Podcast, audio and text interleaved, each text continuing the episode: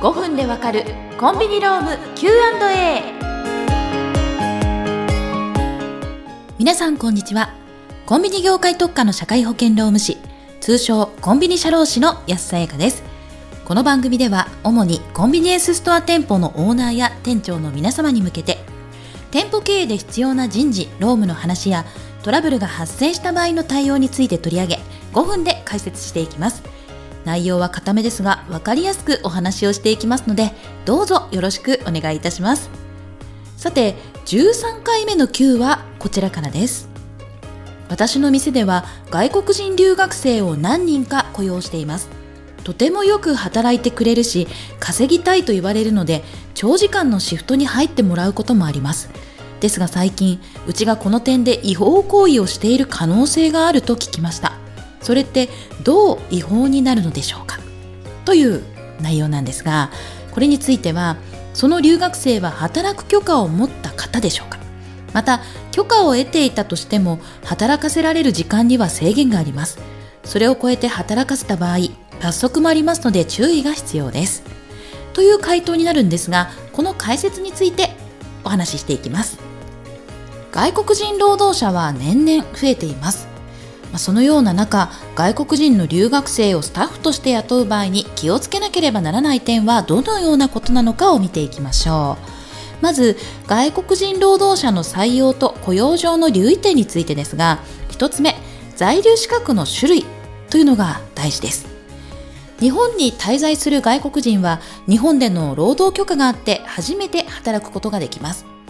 在留資格の種類によって労働できる条件などが変わるのですがコンビニエンスストアに関わるものとしては留学が多いでしょう。ただ留学は本来働けない在留資格であるため管轄の入国管理局で資格外活動許可を受ける必要があります。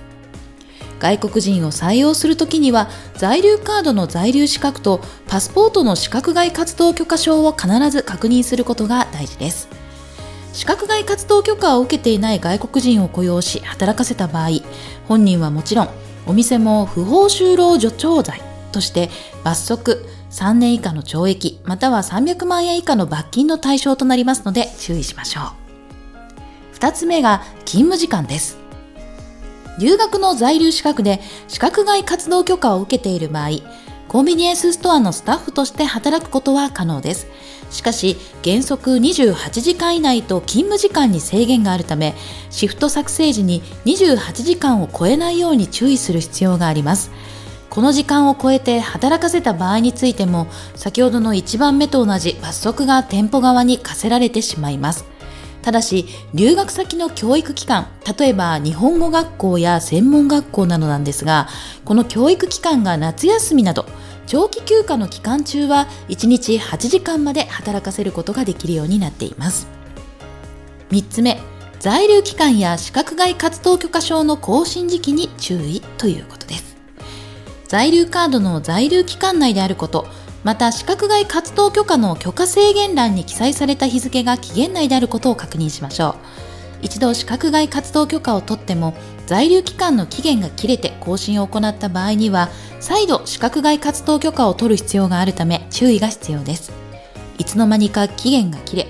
気づいた時には強制国外退去になっていたということがないように該当のスタッフの在留期間などをチェックしこまめに働きかけることも管理の一環です。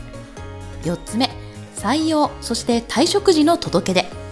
雇用対策法に基づき外国人スタッフを雇用した場合や退職する場合には氏名や在留資格などについて公共職業安定所つまりハローワークに届け出ることが義務付けられています。雇用保険の対象になるかならないかによって届け出時の書類や期限が異なるため詳しくは厚生労働省の発行する外国人雇用のルールについてのパンフレットなどを確認して確実な届け出を行うことが重要です。これを怠ると30万円以下の罰金が課せられます。以上ここまで外国人スタッフの雇用上の留意点を見てきました。採用時の届け出や労働時間の管理だけきっちり行えば終わりかというと決してそうではありません。